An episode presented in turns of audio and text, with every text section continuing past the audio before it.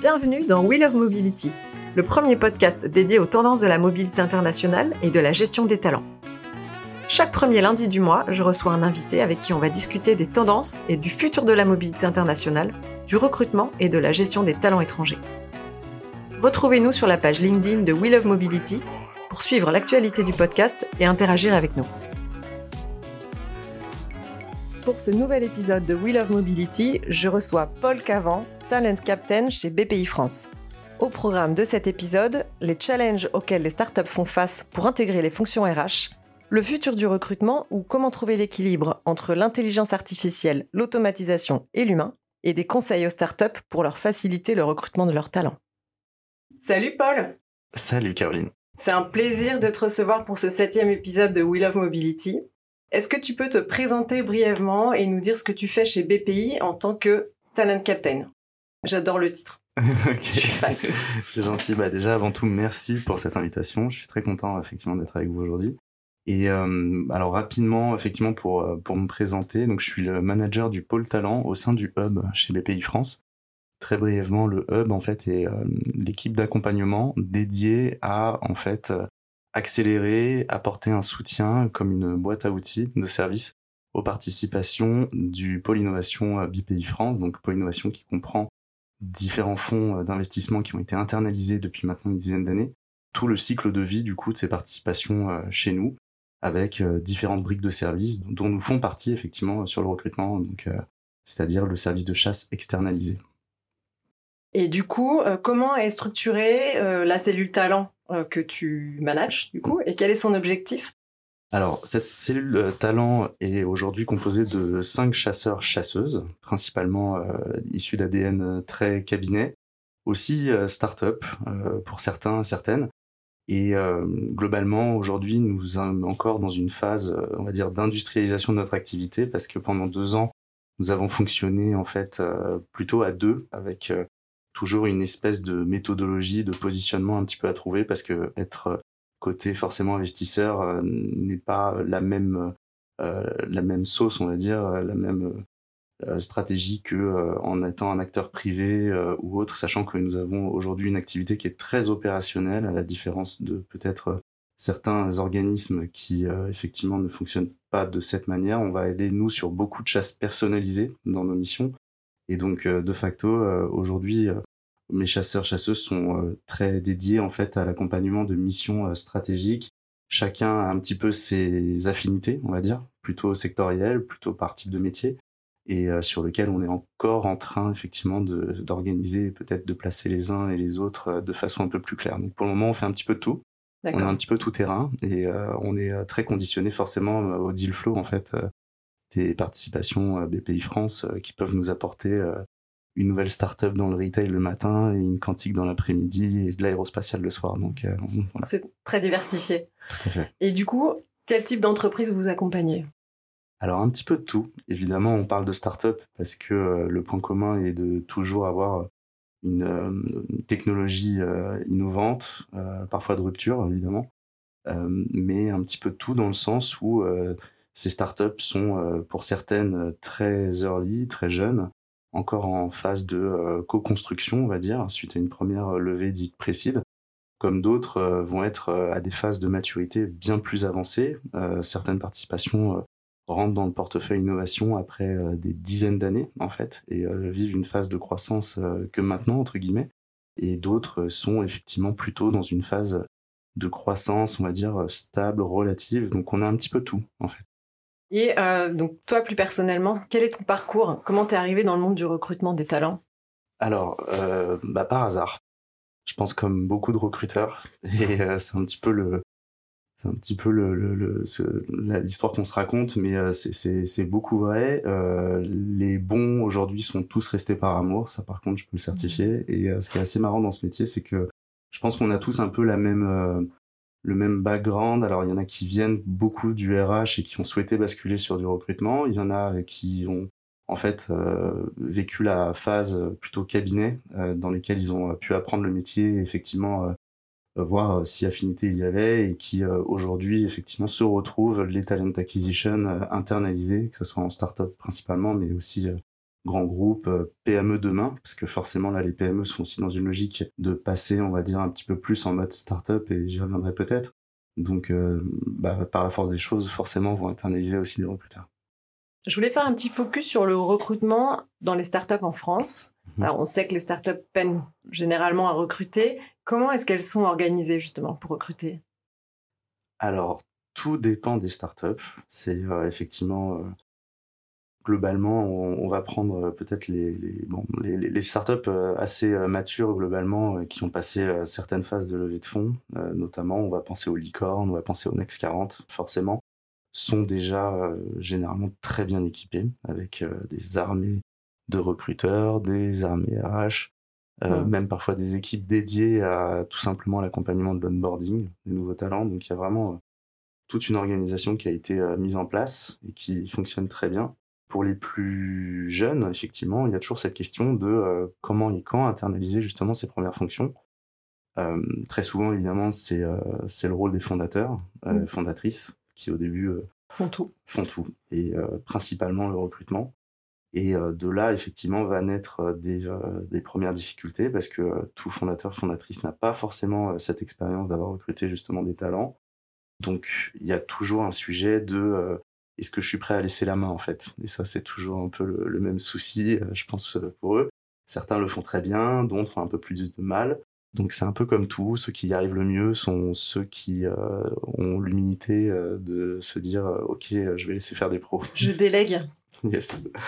Mais mais avec toute tout temps en fait cette volonté quand même d'apprendre en continu et de monter en compétence et de, de, de comprendre aussi eux parce que ils vont de toute manière continuer d'être sollicités sur des recrutements de plus en plus stratégiques parce que plus on avance dans le temps, plus la startup grossit, plus globalement ils interviendront uniquement sur des recrutements type C-level Mm. type Comex ou Codir. Euh, donc ils ont aussi besoin, et, et, on le sent de toute façon, ils ont toute cette curiosité de, de développer justement une sorte de, euh, de aigu sur euh, l'analyse des, des, talents. Donc c'est hyper appréciable. Donc généralement, on s'amuse très bien avec les fondateurs, fondatrices. C'est c'est des bons sparring partners. Top. Alors toi, tu recrutes beaucoup pour les deep tech. Alors beaucoup pas, je sais pas, on, on avait parlé de mm-hmm. ça quand on, quand on avait préparé l'entretien. Où est-ce que vous allez chercher les talents pour les deep tech? Alors, les deep tech, peut-être juste rapidement, parce que le terme est très large. Nous rappeler ce que c'est. Ouais, ça, couvre, ça couvre quand même beaucoup en fait de secteurs. Euh, deep tech, globalement, il définit euh, deep tech une startup qui arrive sur un marché au bout de très longs cycles de R&D avec son produit. Et donc, alors très souvent, évidemment, il y a aussi une logique d'industrialisation derrière. Donc, ça aussi un peu la bonne nouvelle, c'est que euh, le sujet deep tech a déjà été lancé, pris en main par évidemment le, gouvernement, mais, mais BPI France depuis euh, déjà 2015, avec euh, le département Deep Tech qui a été monté, qui, maintenant fait vraiment office d'observatoire euh, de l'écosystème Deep Tech français. Mais aujourd'hui, Deep Tech va continuer d'être d'être mis en avant sur la scène parce qu'il y a une vraie volonté, notamment dans le plan France 2030, d'être capital aujourd'hui Deep Tech d'ici moins de 10 ans. Et donc Deep Tech, ça va être aujourd'hui des recrutements qui vont être effectivement très techniques parce qu'on est sur des sujets qui vont euh, être très poussés, euh, parfois niche. On parle mm. de effectivement demain d'aérospatial, on va parler euh, de robotisation, on va parler de réindustrialisation tout court aussi, hein, d'apporter justement des innovations dans l'industrie existante. Donc les talents deep tech, c'est un peu large. Si on parle de quantique, forcément, on va se tourner vers les universités. Donc il y a le plateau Saclay aujourd'hui qui est quand même la référence, mais forcément assez limité. Euh, on, a, on a un écosystème quand même quantique euh, composé aujourd'hui de cinq acteurs majeurs, dont Pascal, hein, dont fait partie le, notre dernier prix Nobel euh, de physique. Euh, donc, par exemple, les quantiques, effectivement, ça va être très lié au milieu universitaire. Donc là, il y a tout un enjeu parce qu'on n'a pas, n'avait pas d'écosystème avant aujourd'hui avec ces talents. Il y a des ponts qui se font parfois, par exemple, notamment des ingénieurs télécoms qui travaillaient avant justement sur ces réseaux-là et qui aujourd'hui basculent dans l'univers quantique parce que techniquement il y a des biais. Maintenant, euh, sur effectivement des sujets comme on en parlait, euh, type euh, développeur laser optique ou autre, bah, ça devient un peu compliqué parce qu'on n'a tout simplement pas aujourd'hui le vivier. Et justement, est-ce qu'on est toujours sur une zone mondiale pour aller chercher ces talents ou est-ce que tu, tu vois qu'il y a une évolution et qu'on est plus sur la zone Europe comme marché pour les, pour les startups et comment t'expliques ça?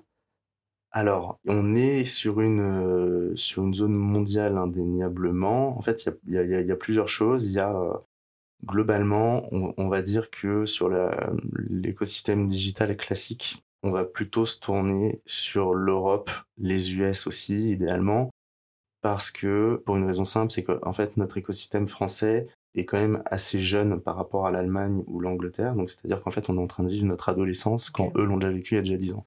Ce qui veut dire que nous avons beaucoup plus, et euh, les, les, les, chiffres l'ont montré sur le premier trimestre 2023, nous avons beaucoup plus d'investissements de startups très early en France. Donc, euh, globalement, les jeunes pousses, c'est chez nous, en okay. fait. Euh, ce qui a fait que d'ailleurs nous avons été vachement plus résilients pendant la crise aussi. Parce que du coup, avec beaucoup moins de grosses structures. Et de facto, en fait, dans ce secteur digital, on a évidemment très souvent tendance à, euh, quand on est sur des phases de scale, de vouloir créer des champions, des licornes, des décacornes demain, de vouloir aller chercher en fait des talents, alors forcément européens, parce que dans le secteur digital, encore une fois, on a des marchés allemands, euh, Allemagne, euh, espagnols ou autres, qui, euh, qui ont déjà créé ces champions-là, et d'aller justement les récupérer et de profiter de leur expérience de leur savoir pour faire la même chose chez nous. Ça, c'est la, la, partie digitale. Donc, mmh. c'est vraiment aller chercher un carré pour le mettre dans notre carré à nous. Maintenant, sur l'aspect deep tech pur, donc c'est-à-dire technique assez poussé, pour le moment, on explore et là, on va vraiment plutôt que l'expérience chercher la compétence. Et cette compétence, en fait, malheureusement, on est complètement dépendant du, de, du système éducatif Aujourd'hui, on se tourne euh, parce qu'on découvre euh, vers les États-Unis, notamment parce que euh, tous les euh, tout l'écosystème, je pense par exemple euh, aux semi-conducteurs, je pense aux microprocesseurs, je pense à, à, tous ces sujets de souveraineté hein, d'ailleurs qui ont déjà aujourd'hui été portés par le gouvernement américain depuis des années, fait qu'il y a des, beaucoup plus de talents chez eux que chez nous, donc on, on, on doit aller les capter là-bas. Euh, maintenant, peut-être qu'on va commencer à, à, repérer euh, sur le territoire européen aussi justement des, des, des, pays qui seraient aussi très bons euh, sur le plan ingénierie, sur lesquels on pourrait se tourner aussi. On okay. manque de connaissances pour le moment là-dessus. Ok, donc ça, ça va évoluer aussi. Ouais. Est-ce que tu peux nous citer quelques-unes des deep tech euh, françaises qui cartonnent? Alors, qui cartonnent, euh, bien sûr. Alors, encore une fois, qui cartonnent.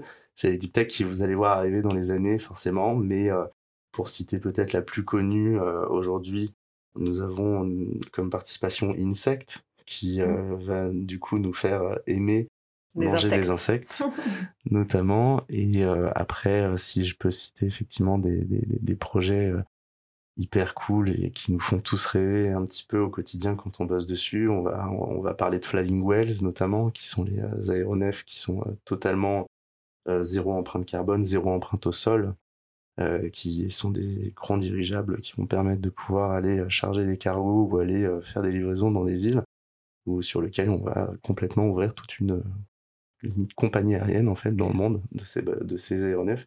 On peut parler d'ascendance, euh, qui vont être les drones taxis de demain. Voilà, donc là on est vraiment dans le cinquième élément. Et euh, on peut parler évidemment aussi de l'écosystème aérospatial parce que l'aérospatial est, euh, très soutenu. On a beaucoup d'acteurs qui arrivent très intéressants, qui ont chacun euh, leur euh, créneau en fait euh, de spécificité et notamment euh, je peux que penser effectivement en ce moment à Latitude avec qui on a beaucoup bossé dernièrement. Latitude qui en fait a pour ambition en 2025 de lancer son premier euh, lanceur de nano, enfin sa, première fusée pardon de euh, lanceur de nanosatellites. Aujourd'hui, les nanosatellites sont lancés uniquement via des SpaceX et, euh, et consorts, euh, ce qui nous permettrait d'être euh, justement indépendants et souverains sur le déploiement de nanosatellites euh, en France. Top, ben merci. Écoute, euh, on leur souhaite plein de succès. On va parler du futur du recrutement. Il y a évidemment euh, le rôle hyper important de l'intelligence artificielle dans le recrutement, avec notamment beaucoup d'automatisation. Comment tu vois le futur, toi? Très grande question. Je, je le vois positivement, littéralement, euh, dans le sens où l'intelligence artificielle, pour le moment en tout cas, hein, sauf euh, ChatGPT 10 qui arrive et qui révolutionne un petit peu tout, mais est là pour euh, faire gagner du temps, automatiser ouais. euh, énormément euh, de tâches. Je pense qu'on vit tous un peu la même chose dans, dans, tous les dans tous les secteurs, en tout cas euh, tous les métiers de service. Ce qui va se passer, c'est que euh, tout ce qui globalement est, faisable via notamment alors l'IA générative, mais il n'y a pas que l'IA générative, il y a l'IA d'analyse, l'IA décisionnelle, il y a plusieurs formes d'IA. Tout ce qui demain peut être opéré par ces IA bah, sera tout simplement remplacé. Donc globalement ne restera que euh, la dimension, euh, je pense, à mon avis, conseil et d'accompagnement, ce que nous faisons euh, très souvent, nous, au quotidien, en tout cas sur les missions que nous avons. pareil pour effectivement les recruteurs en interne, il y a toute cette dimension conseil de pouvoir mettre en place les bons process, de connaître son environnement, connaître ses, ses hiring managers, ses besoins. il y a tout un paramètre de toute manière de facteurs qui ne pourront à un moment donné ne pas rentrer. Pas être automatisé, oui. C'est la logique de la chose le recrutement est très complexe. On voit uniquement le fait de dire, OK, il nous faut un commercial pour euh, tel mmh. type de secteur, mais en fait, la réalité est tout autre. Donc, euh, il y a tout un ensemble de paramètres, et notamment facteurs humains, qui fait que euh, c'est cette capacité, en fait, à, appréhender tous ces paramètres et à en appliquer justement la, bonne stratégie et les bons, les bons canaux qui, qui continuera d'être maintenant qu'est-ce que ça va donner? Ça, ça permettra, je pense, d'augmenter la vélocité. Euh, ça permettra euh, de recruter peut-être 100 euh, personnes avec une ressource talent, ce qui l'année dernière en nécessitait 3 mmh. potentiellement. Ok. Et du coup, à ton avis, quel est l'avenir des cabinets de recrutement? Un peu classique qu'on a toujours actuellement. Je pense qu'il va y avoir ce qui a déjà un petit peu déjà opéré après le Covid, mais il va y avoir une transformation radicale des business models en fait, euh, dans le sens où euh, on a des business models qui n'ont pas bougé euh, depuis maintenant 30 ans sur, je parle de pricing, de méthodologie, un petit peu tout. qui fait que aujourd'hui, si on prend en considération qu'on peut faire mieux plus vite avec moins de ressources, forcément qu'il va y avoir à un moment donné une secousse et euh, un, voire plusieurs, enfin en tout cas le plus d'acteurs possible, je l'espère, qui vont arriver et qui vont montrer que euh, avec quatre fois moins, on peut faire quatre fois mieux.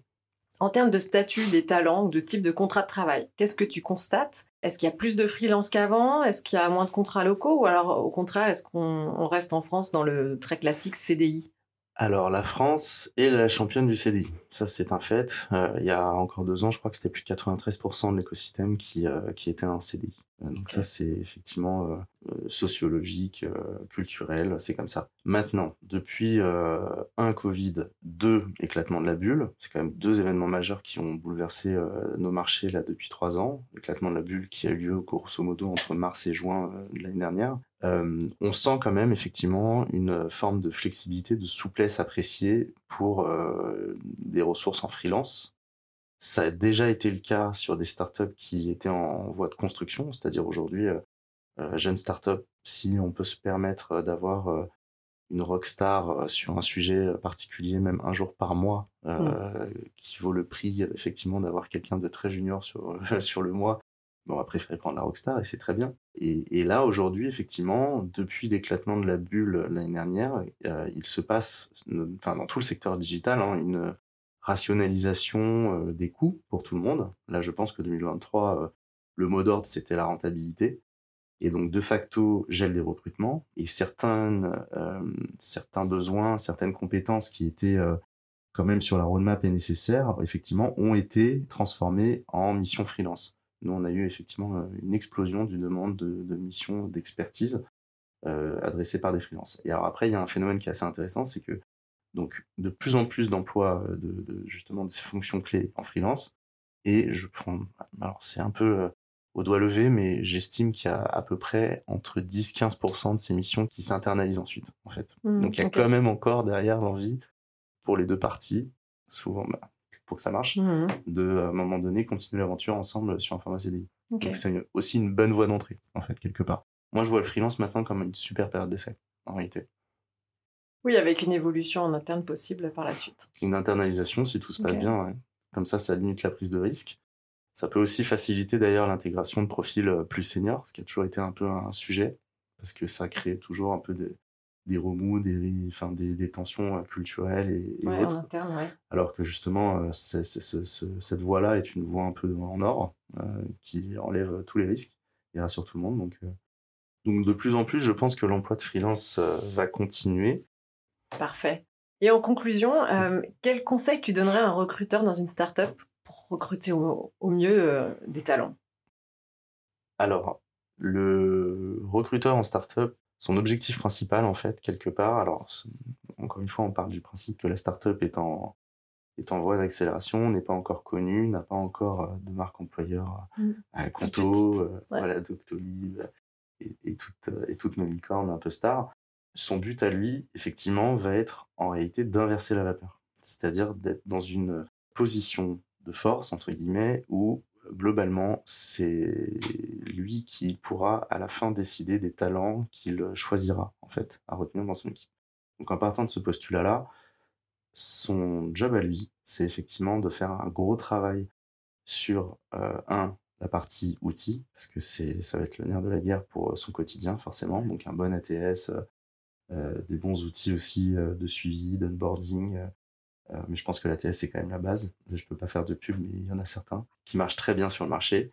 Et aussi, effectivement, d'avoir cette conscience de ce que véhicule aujourd'hui la marque, en fait, la marque employeur, de ce que véhiculent bah, les employés de la startup aussi, et euh, d'avoir vraiment cette conscience-là, de la rationaliser aussi au travers de KPI, de voir euh, les ratios, de voir un petit peu justement euh, le, nombre de, candidatures, euh, ce qui marche le mieux, sur quel canal, avec quel message, enfin de tester un maximum pour euh, avoir justement ces retours et, essayer d'améliorer ses KPI, comme un growth ou comme un sales hein, globalement.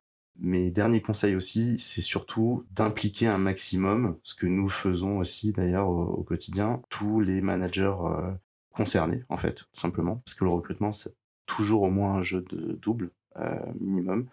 Et euh, plus ils seront concernés, plus ils seront impliqués, plus ils seront responsabilisés aussi, formés, parce que beaucoup ne savent pas même faire passer les entretiens, ça paraît bête mais plus ils seront accompagnés, plus euh, globalement eux-mêmes grandiront, parce que c'est quand même le rôle du mm. manager, c'est d'étendre son réseau et d'être capable de recruter son équipe normalement assez facilement, ce que, ce que d'ailleurs certains font très bien, euh, et c'est à ça qu'on les remarque, mais d'impliquer un maximum effectivement les managers et de les responsabiliser. Top. Merci beaucoup. Et dernière question, est-ce qu'il y a des personnes qui t'inspirent dans ce secteur ou qui ont marqué ton expérience?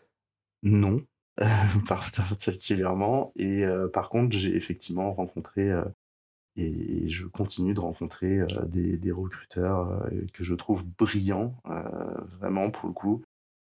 Et forcément, si je commence à en citer, mais je vais, je vais, je vais peut-être en donner deux, trois, mais je pense à Corentin de chez Figures, je pense à Marion Birolini qui était chez Virtuo, euh, je pense à Amélie qui est chez Swan, euh, je pense à Joris qui est chez Payfit. Voilà, je vais forcément en oublier, et je vais forcément me faire taper sur les doigts, mais euh, nous avons une génération en tout cas de recruteurs par rapport à il y a cinq ans que je trouve aujourd'hui assez, assez extraordinaire. Super. Alors pour conclure, les choses à retenir de cet échange, c'est que le recrutement dans le futur devra évoluer en intégrant l'IA, mais en gardant néanmoins la dimension conseil dans les étapes clés. La France est la championne du CDI, mais la crise sanitaire et l'éclatement de la bulle des startups a accéléré la rationalisation des coûts et le gel des recrutements, et par conséquent, l'émission de freelance se développe de plus en plus et la tendance risque de se confirmer dans le futur. Et enfin, le conseil de Paul pour les startups qui souhaitent se simplifier le recrutement, c'est de se doter des bons outils, de miser sur la barque employeur et de se faire accompagner et d'accompagner ses équipes en les formant notamment aux bases du recrutement. Eh ben, écoute, merci euh, pour ton intervention. Je vous en prie, merci à vous. C'est la fin de cet épisode, merci de l'avoir suivi. On se retrouve le mois prochain avec un nouvel invité. D'ici là, n'hésitez pas à partager le podcast avec quelqu'un qui pourrait être intéressé.